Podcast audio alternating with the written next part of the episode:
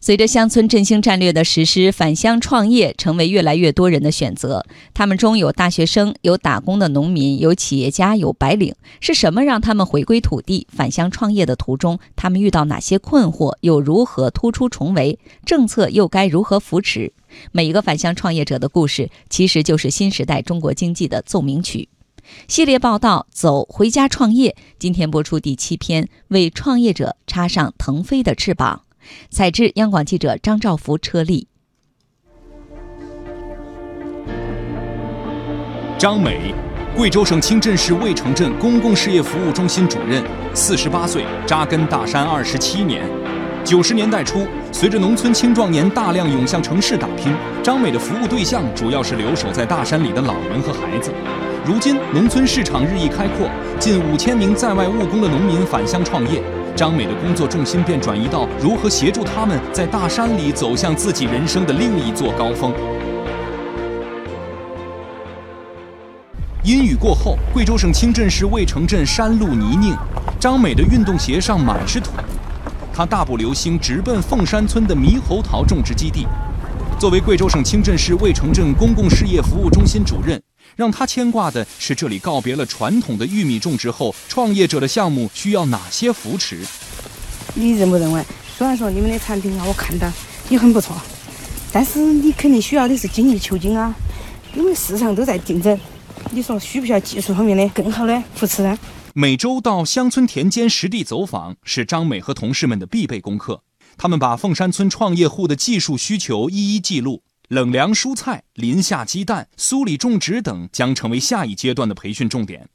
我们随时与每一个村联系，一个一个了解我们农民的需求，他想做什么，然后给他登记，登记了给他组班。我们把培训老师、专家请到他们的家门口来给他们培训，就是要让每一个老百姓都能够掌握一至两门以上农村实用技术。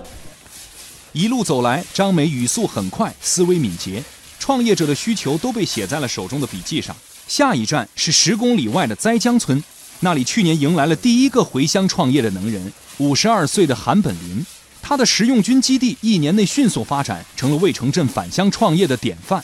像像这个已经采过了，多少天可以再采一次？一天一次，挺好的。这两天主要是这个有风，哦，然后太阳很大。哦，然后长得很慢，气候好，下雨天，一天就是毛毛雨那个时候哈，可能温度高一点的话，大概就一天长采这两次。那如果是老百姓他们亲自来采，其实也可以了。也可以啊。对，以后你可以发展到他们亲自来采，他们采的原生态的这个食品，他们自己更放心，而且而且他们有种采采摘这个过程的一种劳动的这个过程的这个成就感。让山区的绿色产品走向城镇餐桌，最重要的基础设施是物流交通。修路不仅让外界了解大山，更打通了大山通往世界的命脉。食用菌能否快销，事关成败。韩本林指着面前这条宽阔的硬化路，感慨万千。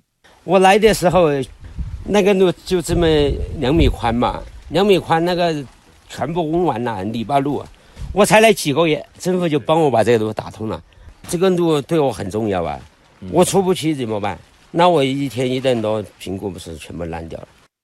为了补足物流运输的先天不足，清镇市政府与阿里巴巴、京东、苏宁等三十多家大型电商平台牵线搭桥。二零一六年，清镇市成为全国首批返乡创业试点县以来，初步建成了县级运营中心、乡镇农村电商服务中心、村级电商服务网点的三级立体物流网。现在我们政府正在发展这个电子商务这块儿，然后也有这个电子商务的这个基地嘛。如果他们的产品不好销售的话，就引导到我们的线上去帮助他们销售，而且线上的销售他们收益还要大一点。比如说我们渭城的有八大网啊，还有我们渭城的菜籽油，我们渭城的包谷酒，其实都在引导他们到线上去销售。投资上百万、成千上万个花盆大小的评估菌包，二十多个大棚组成的食用菌基地，是韩本林的创业成果。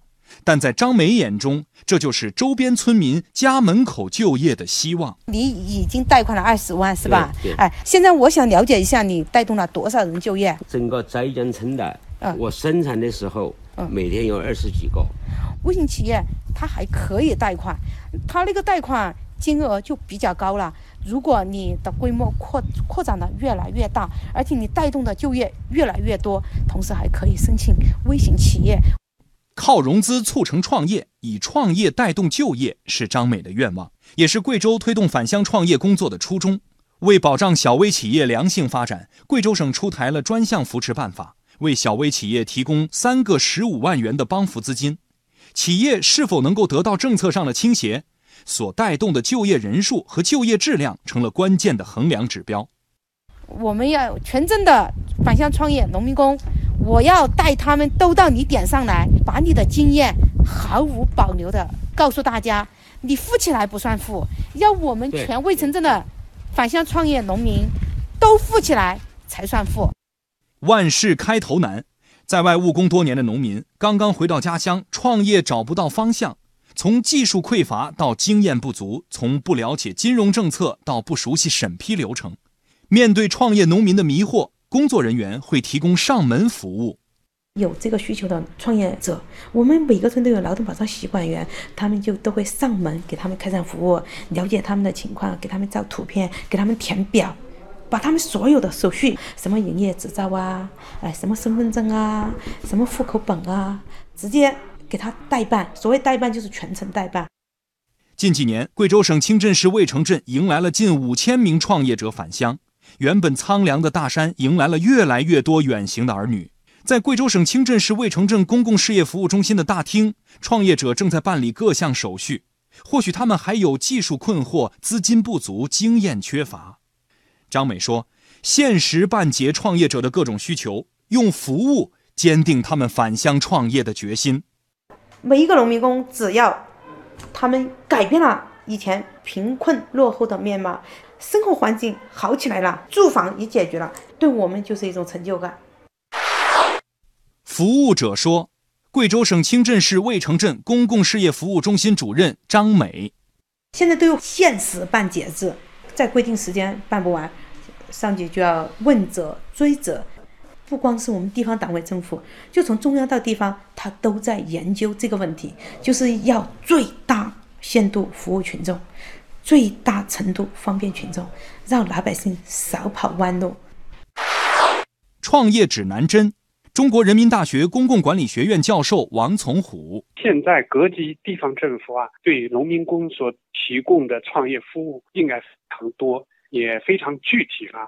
不管是从审批程序，还是牵线搭桥，以及提供一些技术性的服务，我们政府已经做了许多。觉得如果对下一步要展望的话，我们可能需要做的是加的精准啊。每一类的农民工创业，他们可能都从事不同的类型和，有不同的技术要求。